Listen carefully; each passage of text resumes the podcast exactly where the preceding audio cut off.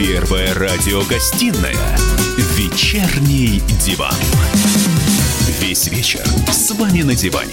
Трехкратный обладатель премии «Медиа-менеджер», публицист Сергей Мардан и политолог, телеведущая Надана Фридрихсон.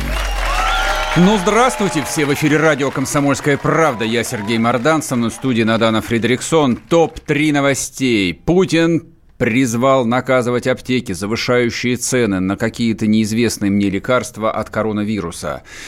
Новость вторая. ФСИН открыл второй специализированный университет, где будут обучать на квалифицированных тюремщиков. Власти Звучит. Симферополя сообщили о дефиците питьевой воды. Запасов хватило, хватает на 90-100 дней. Хроники коронавируса. И в продолжении этой хроники в Тюмени сел второй самолет с эвакуированными из Китая россиянами. Я напомню, что вице-премьер Голикова заявила, что Тюменская область становится пространством для карантина. Туда будут привозить россиян и граждан СНГ из Китая, которых подозревают в том, что они заражены.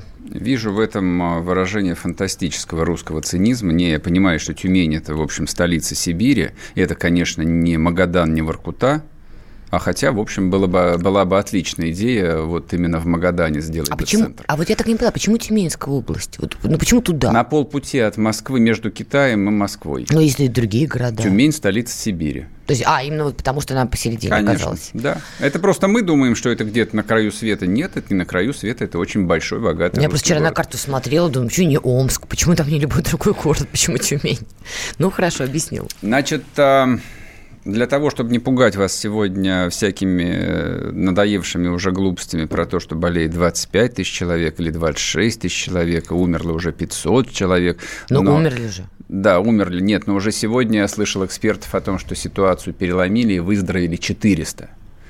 Вот, ну, поскольку вот для меня там эта статистика выглядит довольно странно, то есть никто так и не называет процент умерших от заболевших, то есть этой цифры никто не приводит. Ну, Поэтому... может быть, не хотят сеять панику, потому что Но... занижать осознанно дело-то нехорошее, а озвучивать то, что есть, возможно, не хотят, чтобы не было истерики. А, дело в том, что паника, она переместилась совершенно в другие кабинеты. То есть паника среди простых людей, которые зарабатывают свои 2 рубля и побежали покупать последние 5 э, этих э, медицинских масок, эта паника, по большому счету, ни на что не влияет. Угу. Ну, тем более, что нужно, в общем, согласиться с тем, что в Центральной России никто на это не обращает внимания. В Москве вообще на это никто не обращает внимания, маски никто не носит. Даже в Питере, где китайцев реально очень много, ну, было до недавнего времени, маски никто не носит. В аэропорту я видел человек 5, ну, как бы вот русских, не, людей не китайской национальности, кто ходил в масках. Всем остальным до фонаря. Ну, как я сегодня была в городе, я видела многих людей в масках. Ну, я, конечно, не спрашивала у них, вы по случаю коронавируса или так, но, правда, я видела очень большое количество людей, которые в маске. Ну, во-первых, до, во-первых довольно много людей э, носят маски каждую осень-зиму, потому что полно людей, болеющих гриппом. Я хочу сказать, что вообще-то в Москве активно закрывается школы на карантин за грипп сейчас. Не из-за коронавируса, а потому что грипп выкашивает Россию. Ну, не выкашивает, ну что вы, вот началось, выкашивает вы, Россию выкашивает, грипп. Выкашивает, От гриппа ежегодно умирают тысячи людей тысячи Но людей. Это, наверное, люди, у которых были какие-то особенности со здоровьем, Нет, люди, которые не, не обращались так. к врачам. Нет которые переносили грипп на ногах. То есть там есть Со много разных моментов, конечно. которые надо уточнять. Не, я же говорил о том, что вот согласно статистике ежегодно в мире от гриппа, от банального гриппа умирает минимум 600 тысяч человек. Если мире. меряем по миру, это, знаешь, страны могут быть так называемого третьего мира. В, 18 да? в 2018 году американцы приводили свою статистику, у них в неделю умирало по 4 тысячи человек во время эпидемии гриппа. Ладно, главное, что мы да, с тобой не умрем. На... Лихорадит-то не только людей, лихорадит экономику. Да, говорить начали совершенно о другом. Мы э, там вот этот вот Армагеддон, я причем почти как бы не драматизирую сейчас, он практически неотвратим, и вдарит он совершенно не по Тюмени, где находится там 150 человек, прилетевших из Китая, а вдарит он практически по всем. А, такая вот не смешная цифра. Китай является крупнейшим покупателем нефти на мировом рынке. Угу. Они покупают в среднем 8, они потребляют в среднем 18 миллионов баррелей в день. А сейчас потребление нефти упало до 2 миллионов. Посчитай во сколько раз. Много. Они нефть покупают у всех, ну, как бы под, э, по динамике цен там все понятно. Цены уже сейчас упали на 20%, но поскольку заказ делается китайскими покупателями за два месяца, вот катастрофические последствия для этого рынка, они наступят примерно в марте. То есть вот уже сейчас многие экономисты говорят о том, что нефтяные цены обвалятся в марте. Соответственно, там последствия которые, ну, не нужно быть дипломированным экономистом, чтобы понимать, какие последствия будут для России в этой связи. А Они... вот объясни, что опять будет скачок доллара, обвал рубля, то есть вот что? Последний раз конкретно в 2014 14. году когда нефть упала до 30 долларов за баррель, да, да. как вы все помните, рубль подешевел в два раза. Ну, он минуточку. стоил 30, он стал стоить 60, он доходил 70, до 100. 90, он доходил да. до 100 Но тогда еще момент. санкции были, которые только-только ввели. Нет, это было очень удобное на тот момент объяснение о том, что катастрофа произошла из-за санкций. Нет. Не, не,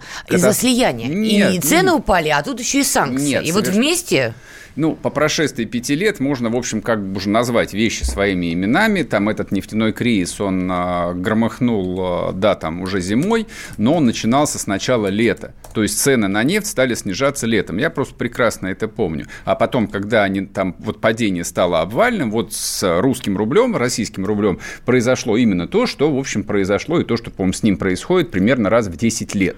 Ну вот я смотрю сейчас, кстати, график, да, на момент 3 февраля идет снижение цены на нефть марки Brent. То есть идет действительно обвал. А, значит, а, Последствия, причем уже сейчас касаются всех. Ну, самая там такая новость, скажем, массовая, это то, что производство айфонов остановлено. Угу. Вот, то есть две фабрики, на которых Apple делает свои айфоны, находятся как раз в провинции Хубэй. Они остановили Подожди, свое Трамп же их собирался возвращать э, ну, в пределы Соединенных собирался, Штатов. но не, не сложилось пока. Разве? Еще, естественно. Я думал, он уже вернул, поэтому такие нет, цены стали нет. на гаджеты. Значит, а провинция. Хубэй где, собственно, вот и находится эпицентр этой эпидемии, это на минуточку 65% ВВП Китая. Там производится абсолютно все. Ну, то есть, вот представь себе, что у нас одномоментно, и причем эти заводы закрыты, они, эти заводы закрыты на карантин, это массовое производство, там работают десятки тысяч людей. А вот чтобы подбавить ада, чтобы вот драматизма нагнать вот до состояния белого дыма в студии, давай поговорим а, с Алексеем Зубцом, директор Института социально-экономических исследований Финансового университета. При правительстве России. Алексей Николаевич, здравствуйте. Добрый вечер. Когда ну, наступит катастрофа экономическая? И настанет ли? А, где, когда, какая катастрофа? Если брать а, российскую катастрофу, связанную с вот этой эпидемии, то ее не будет. Падение цен на нефть на 50% не, не гарантирует ли нам катастрофу, учитывая структуру ну, экспортных доходов? Нет, не гарантирует, потому что, смотрите, история с этим вирусом – это история не длинная. Ну, то есть вот э, у нее краткосрочные последствия и долгосрочные. Если брать краткосрочные последствия, то есть основания считать, что через пару месяцев эта история сойдет на нет он будет локализован, этот вирус, эм, там а, заболевшие либо выздоровеют, либо, не дай бог, помрут. И вакцина будет вот. найдена, да? Ну, вакцину на самом деле не могли найти последние пять лет, так что за ближайшие 2-3 mm. там, месяца ее вряд ли найдут. Вот. А, а долгосрочные что... последствия? А, вот, то есть краткосрочные последствия будут исчерпаны через 2-3 месяца, и рынок нефти будет восстановлен. Долгосрочные последствия стоят в том, что этот коронавирус оказался очень тяжелым ударом по экономике Китая, который сейчас находится, в общем, совершенно непростом положении, в том числе из-за торговой войны с Америкой. То есть это само влияние этого коронавируса, оно незначительно. К сожалению, это толчок, который может провоцировать более серьезные, более сложные изменения на внутреннем рынке Китая – сокращение спроса и запуск кризисных механизмов, которые до сих пор не работали. Потому что известно, что китайская экономика, она вот бодрая только на вид. А если мы начнем копаться в внутреннем положении китайских предприятий, мы увидим там огромное количество долгов, огромное количество проблем и так далее. Эти проблемы гасились до сих пор быстрыми темпами роста. Если роста на фоне этого коронавируса мы такого не увидим, то, вероятно, серьезные последствия в части структурного серьезного кризиса в экономике Китая, который, безусловно, отразится на нас. И вот, вот как это, на нас отразится? Длинное, ну, вот так, как вы сказали, это снижение э, экспорта в Китае российского, на всякого Ну не, что, я, про... не, не, минуточку. Я, я, я, я сказал по-другому. Я сказал, что произойдет обвальное падение цен на все сырьевые товары, а мы сырьевая страна, и с рублем произойдет ровно то, что с ним произошло в последний раз в 2014 году. Будет, да. Ну, со всем остальным ассортиментом, не про который мы знаем. А что будет? будет? А что будет, на ну, ваш взгляд? Смотрите, а, а, американская экономика на подъеме. А Америка на сегодняшний день а, за счет того, что Трамп а, снизил налоги на богатых и на бизнес, и на богатых, находится на подъеме, потому что американцы получили в свое распоряжение больше денег, они их тратят. Алексей, 40 Это... секунд, к сожалению. И Америка вытащит всю остальную мировую экономику и компенсирует потери кризиса. Ясно, спасибо большое. А, Я только не услышала ответа, что про... нам-то, что продукты ответа... пропадут, Нет, сапоги пропадут. Алексей сказал о том, что все будет нормально, Америка вы... вытащит мировую экономику. Я с этим совершенно не согласен, потому что наш товарооборот с Америкой, он, в общем, микроскопический. У нас нет никакого экспорта да в Америку. даже не в этом. Очень просто. Огромная доля нашего экспорта находится прямо или опосредованно в Китай. И если китайская экономика просядет, просто вот у них, допустим, будет ростом типа 1%, нам придет конец. Вернемся после перерыва, не уходите. Лучше и сто раз услышать, и сто раз увидеть. Наш эфир на YouTube-канале «Радио Комсомольская правда». Для всех, кто любит по-разному. И ушами, и глазами.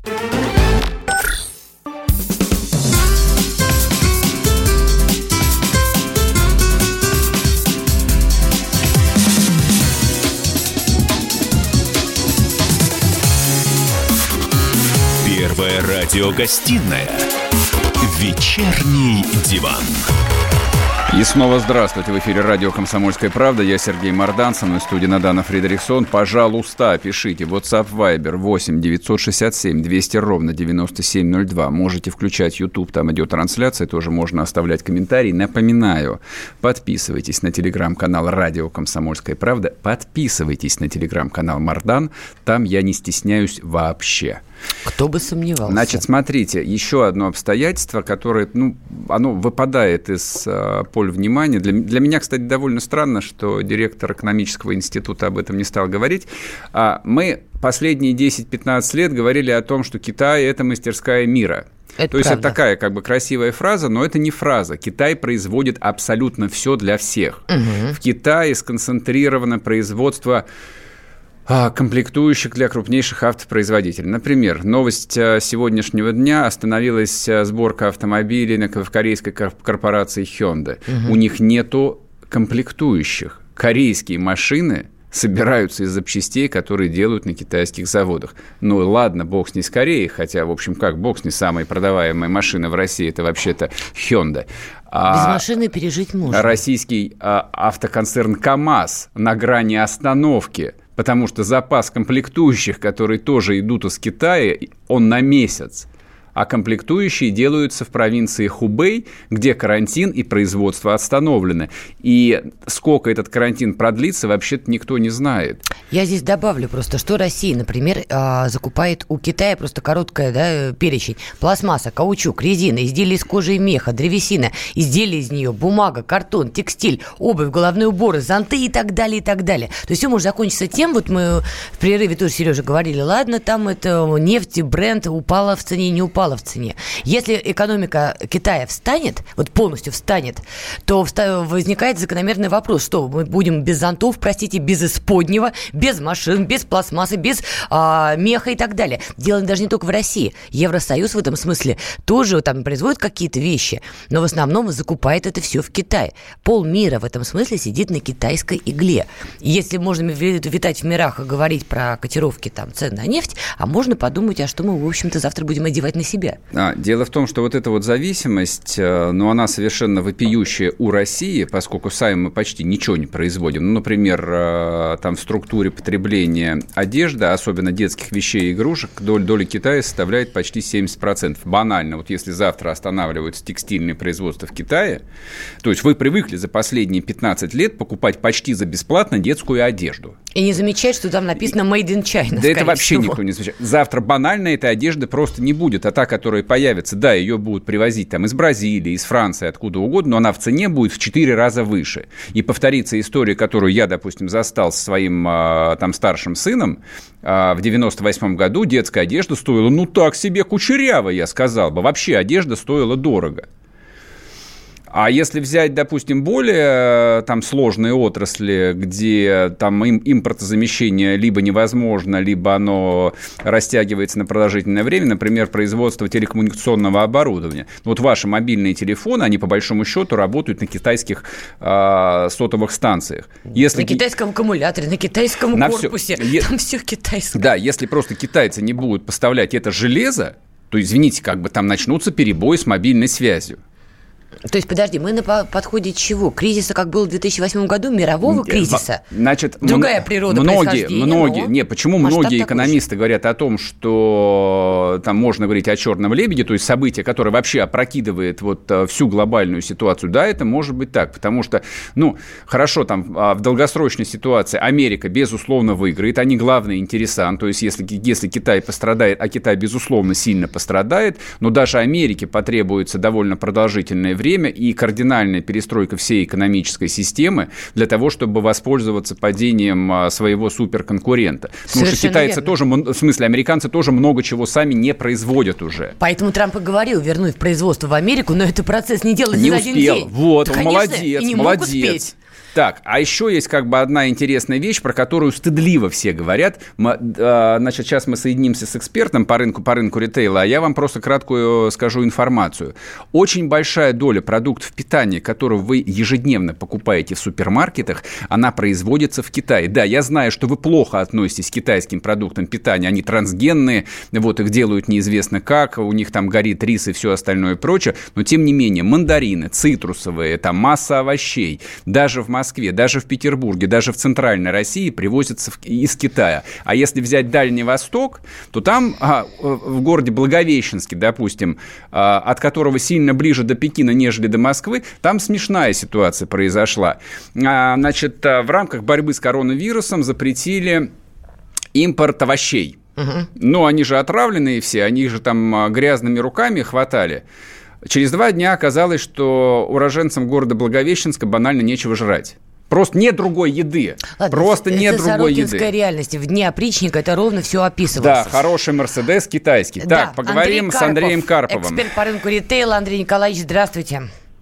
Здравствуйте. В каких категориях а, наиболее высока доля китайских продуктов питания?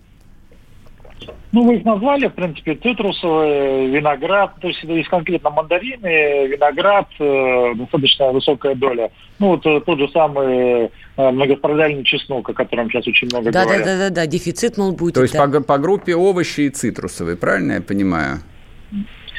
А ну, скажите, ну, скажите, пожалуйста. Не то, что прям там доля весомая, но она заметная. Ну, насколько она заметная? Ну, скажем, если взять... Э, от 15 э, до 20. Это если взять всю категорию овощей в целом, я правильно понимаю? А если взять отдельные наименования, то там, в общем, до 100%.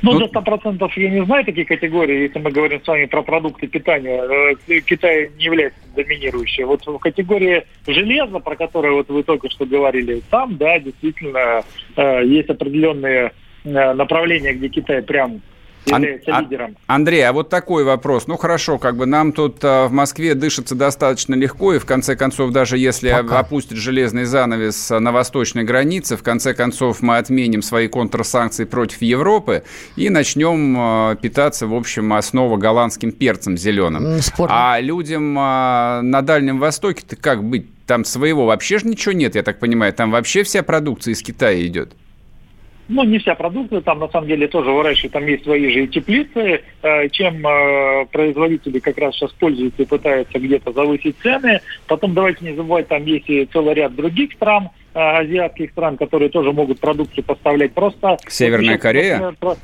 ну, почему? Южная, та же Корея, Япония, например. А, вы назвали а, там город Благовещенск, но просто там да. ситуация такая, что прям через Амур, прям любой житель Благовещенска видит... Может э, затариться, да, пойти и затариться город, в китайском да. супермаркете, я понимаю. Андрей Николаевич, короткий вопрос, у нас 20 секунд. Да, Экономика 20... встанет российская в итоге, если эта эпидемия продолжится? Нет.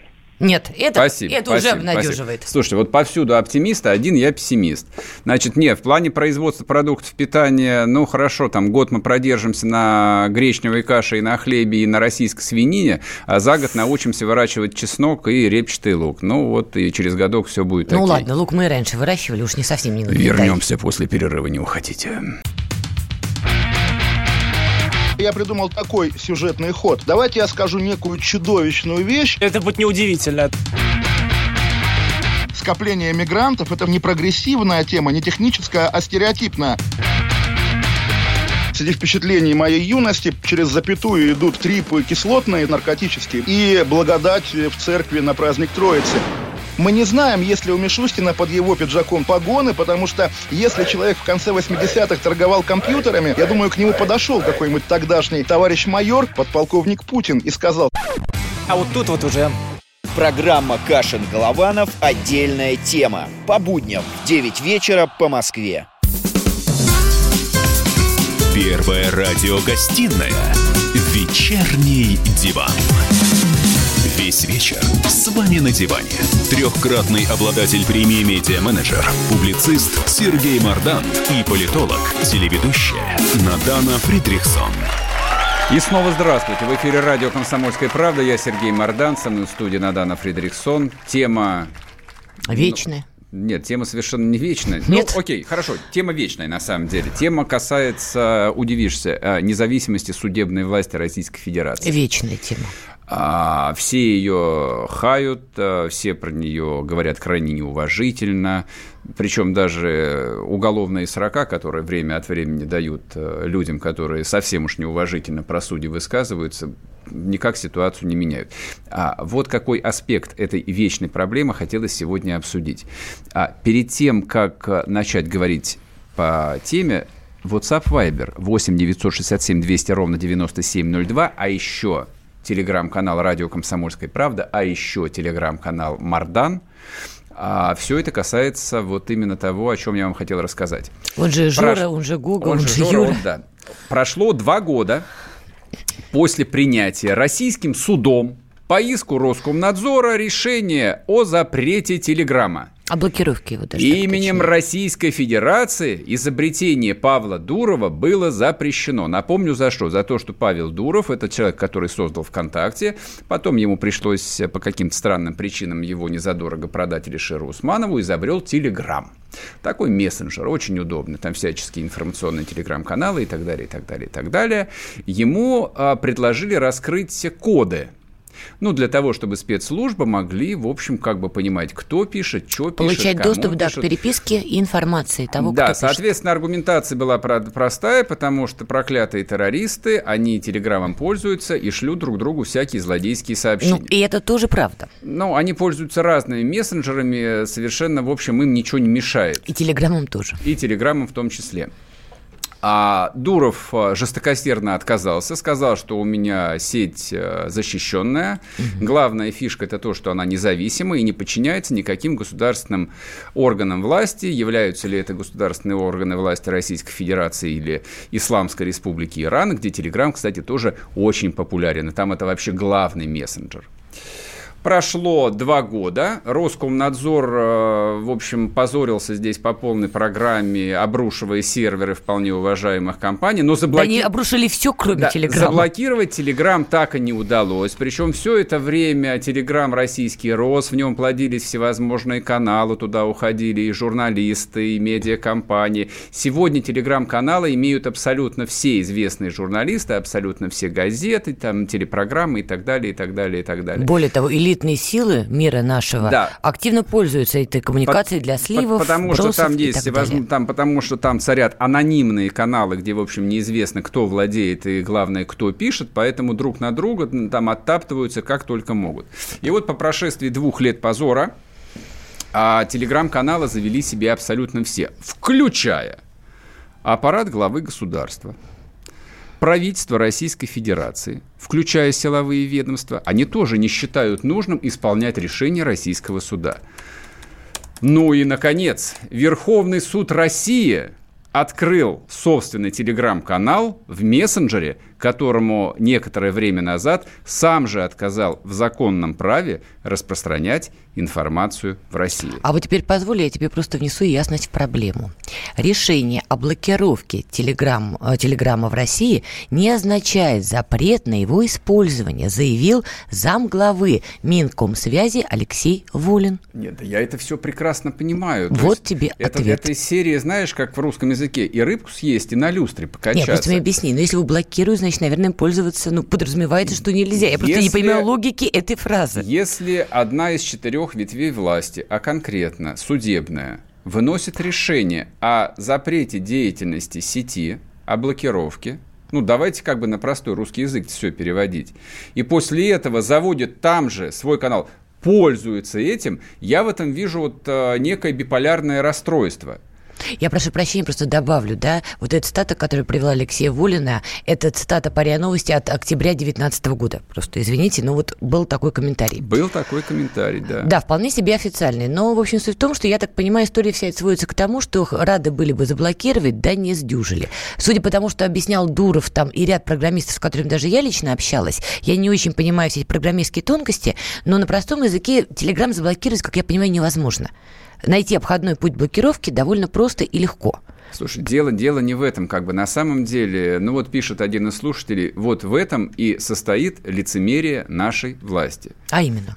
Ну, вот конкретно мы говорим о судебной власти, то есть я считаю, это факт совершенно вопиющего лицемерия. То есть, с одной стороны, ты выносишь решение о том, что это плохо, это неправильно, этого не должно быть. При этом ты считаешь необязательным для себя, как для, как э, для одного из э, элементов вот, э, государственной власти, в широком смысле этого слова, исполнять это решение. Вот и, вы... и это решение не хочет исполнять никакая часть государственной власти, никакая часть государства, министерство, ведомство и даже правительство Российской Федерации не хочет исполнять судебного решения. Вот вы живете, Сергей, на другой планете. Еще одна цитата. Октябрь 2019 года. Телеграм не запрещен в России, считает спецпредставитель президента по вопросам цифрового и технологического развития Дмитрий Песков. Не путать с другим Дмитрием Песковым. А попытки заблокировать ускорили развитие российских технологий технологий, как никогда прежде. Цитата от октября 19 Ну и маленькая история, чтобы всем было понятно, почему вот все пытаются и рыбку съесть, и на люстре покачаться. История вчерашнего сегодняшнего дня про один из самых популярных политических телеграм-каналов, анонимных, под названием «Футляр от виолончели». О, в этом телеграм-канале с дерьмом смешивали абсолютно всех. Там, ребят, правда жестко. Там не было никого из э, реально больших людей, вот кого не вывернули бы мехом внутрь. То есть я, лучше не скажешь. Я больше всего обожал читать там про главу банка ВТБ Костина которого дня, и ты, Брут. которого дня не проходило, чтобы, в общем, не прополоскали. Ну, совершенно очевидно, что этим каналом владели какие-то очень профессиональные, очень опытные черные пиарщики. Там угу. канал использовался для отработки всевозможных сливов, которые практикуются, практиковались и будут практиковаться разные властные бизнес-группировки. В общем, так друг на друге оттаптывались. Кто владел каналом, было неизвестно. Все расчеты проводились через биткоины. Угу. Для меня это дикая вещь. Я-то, в общем, по старинке привык привык э, работать с наличными, но как-то это вот дикость полная, только биткоины. У Значит, Сережи только кэш, только да, чемодан. Все, да, все закончилось тем, что в январе месяце прошла инфа... Значит, пункт первый. А футляр от виолончели перестал обновляться. Да, да, да, это мы все заметили. Да, это заметили все и стали писать Ёпрст. Их, все, их всех арестовали, что ли? Может, они уже томятся в застенках ЧК или их расстреляли? Не то ты читал. Через полдня появилась информация, что нет, просто канал продали. Называлась угу. смехотворная сумма 2 миллиона долларов. Для такого канала, правда, сумма смехотворная. 4. Потом называли 4 миллиона долларов. Потом попадалась сумма 20 миллионов долларов. Ну, что совершенно, в общем, было непонятно, потому что если бы купили за 20, никакого перерыва в обновлении не было. Видимо, произошло примерно то же самое, что произошло с социальной сетью ВКонтакте, продажа которой предшествовало открытое уголовное дело против основателя сети Дурова, его отъезда за границу, естественно, и стремительного заключения сделки по продаже контакта Mail.ru Group. А, ну, здесь масштаб истории, конечно, несопоставим.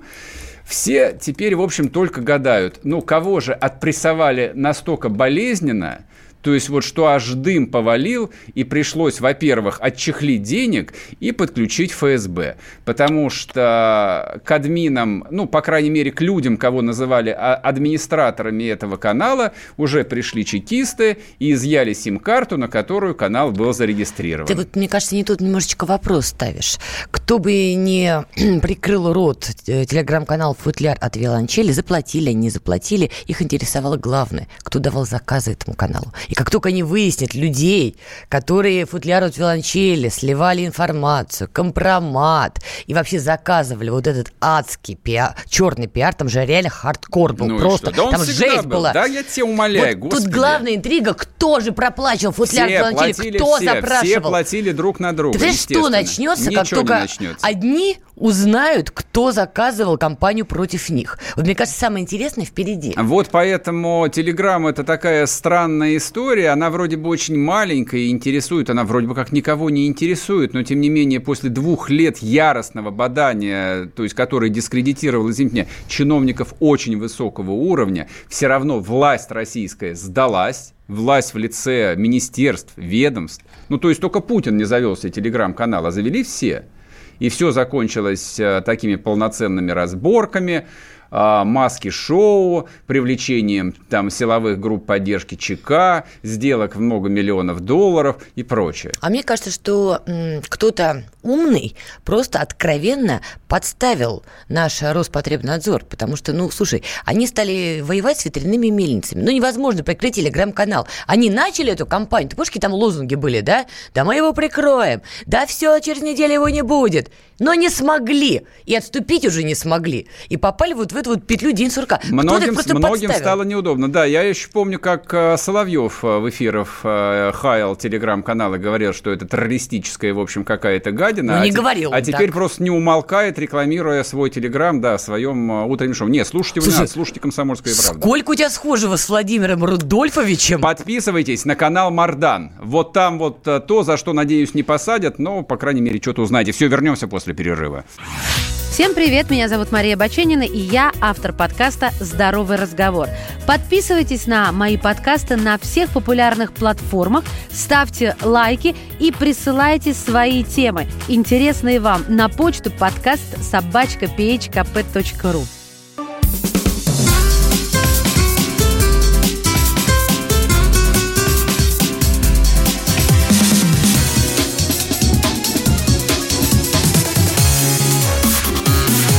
Первая радиогостинная «Вечерний диван».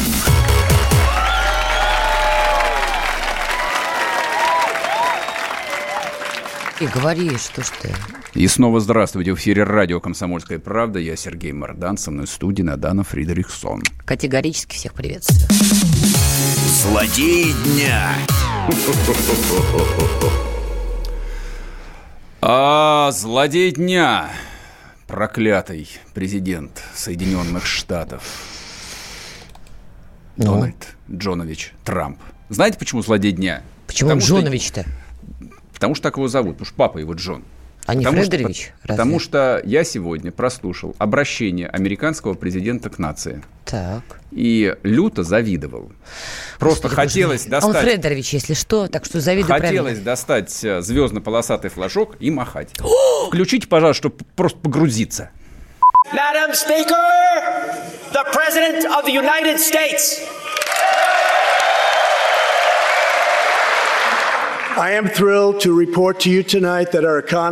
Я с радостью сообщу вам сегодня вечером, что наша экономика лучшая из всех когда-либо существовавших. Наша армия полностью перестроена, ее мощь не имеет себе равных нигде в мире, даже не близко. Наши границы в безопасности, наши семьи процветают, наши ценности обновляются. Наша гордость восстановлена, и по всем этим причинам я говорю народу нашей великой страны и членам Конгресса передо мной. США сильнее, чем когда-либо прежде.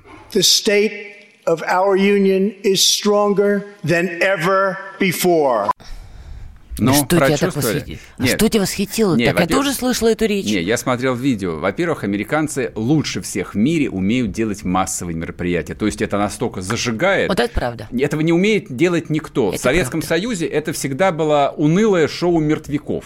Даже вот э, я, я сегодня пытался... Тебе там- видней. Я пытался это сравнить, э, ну, с каким-то там 27-м съездом партии, который я еще застал. Ничего близкого. То есть там сидели унылые роботы, которые с видом обреченно хлопали, хлопали жеванию Леонида Ильича на трибуне. Здесь реально люди визжали, свистели, хлопали своему президенту. Да. А поговорим с нашим корреспондентом в Америке Алексеем Осиповым. Алексей. Добрый день. Добрый. А, ну что, Америка никогда не была такой сильной, как сейчас? Сложно сказать, но есть э, сила в выступлении Трампа. Если говорить о СОТу, СОТу именно вот такой аббревиатурой обозначается послание, обращение президента к нации э, на английском языке, то впервые, пожалуй, за всю историю оно было а. столь длинным, б. столь насыщенным статистическими данными. Спичрайтеры Трампа поработали на славу, они смогли показать все достижения его администрации. Правда, и правды ради стоит сказать, что некоторые цифры были, ну нет, ну не вырваны из контекста, они, по крайней мере, были несравнимыми с достижениями предыдущей администрации. А, можно, Ну, можно, мо- можно я спрошу, просто вот по-простому, чтобы людям было понятно, ну Трампу реально есть чем гордиться или нет? Э, Я думаю, что есть чем гордиться не Трампу, а его администрации. Все-таки э, президент Соединенных Штатов это не столь самостоятельная фигура. Есть администрация, есть министерство или департамент. Это скорее, да, такая говорящая голова, работает команда. Это просто голова озвучивает то, что было Прекратите, наработано. прекратите говорить такими Лёш. унылыми голосами. Это же великая речь. Ну послушайте, Эй, послушайте. так лучше? Наш дух еще молод, солнце только встает, а Божья благодать все еще снисходит. Мои дорогие американцы, лучшее еще впереди. Спасибо, Боже, храни вас и Боже, храни Америку. Это вот к вопросу про то, что нужен Бог в Конституции. Вот когда мы сможем так вот аплодировать своему президенту, который скажет, что никогда еще Россия не была такой могущественной, как сейчас, вот тогда будем говорить, нет, нам не нужен Я Бог. чё-то не мы поняла, с- ты мы не аплодировал мы президенту России? государство. Мы Ты за не что боролись в 17 Вот за что. Они не боролись Не в 17 аплодировал. году. Леш, объясни Извини. мне, пожалуйста, пока там у Мардана встает, прости господи, то ли восход, то ли Небо. закат, объясни мне, пожалуйста, такую вещь. Вот сейчас и э, громкая новость, что импичмент Дональду Трампу то ли собираются объявить, то ли вот-вот уже объявят. Нэнси Пелоси, которая рвет, как я понимаю, бумаги с речью Трампа, как я поняла. Что там в итоге? Его убирают, не убирают? Именно сегодня в Сенате должно состояться голосование, согласно которому будет решено, Трампу будет вынесен импичмент или не будет. Э, На 99% этого не произойдет. И, кстати, маленькая ремарка. У Трампа вчера была уникальная возможность, ну вот на мой взгляд, закончить свой победный спич фразой «Ну и, господа, и вы хотите такого президента придать импичменту?» Он не воспользовался такой возможностью, хотя она у него была чисто литературно или чисто эпистолярно, но в любом случае в Сенате у республиканцев, коим принадлежит Трамп большинство, они не поддержат импичмент как таковой, так что все сойдет на нет, и Пелоси может и дальше рвать свои бумаги. Леш, еще была такая вброс, я вчера прям читал американские новости, с ума сходила. Значит, какой-то там, я забыла его имя, товарищ от демократов, э, вбросил стероидную тему, что Трамп собирается русским, то есть нам, нам с тобой даже, обратно продавать Аляску, чтобы мы поддержали его на выборах 2020 года. Понятно, что это абсолютно шизофрения, но получила ли она какое-то развитие? Нет, никакого развития не получили. В Америке стараются делить э, фейковые новости на э, фейковые как таковые и имеющие право на существование. Дело в том, что у президента США нет никакой ни конституционной, ни законной возможности ни передать, ни передарить, ни перепродать, ни сдать в аренду никакую часть, даже йоту квадратную американской территории. Так что американцы отнеслись, в том числе и новостные агентства, Ясно, ясно. к этому равнодушно. Это фейк.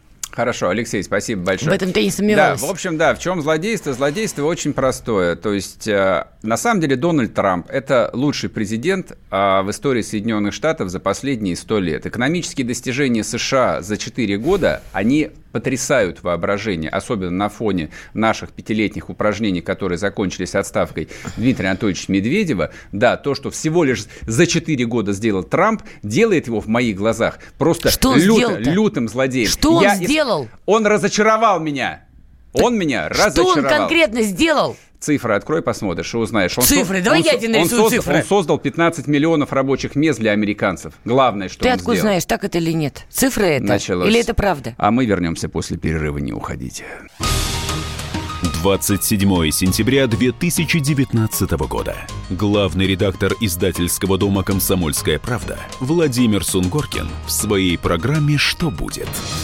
У нас очень сильная налоговая служба. Руководитель ее, господин Мишустин, это один из выдающихся управленцев. Ему бы возглавить правительство.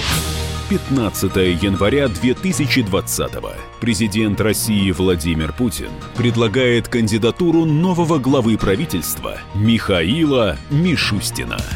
Каждый четверг в своей авторской передаче Сунгоркин дает прогнозы о том, что будет с Родиной и с нами в 8 вечера по Москве.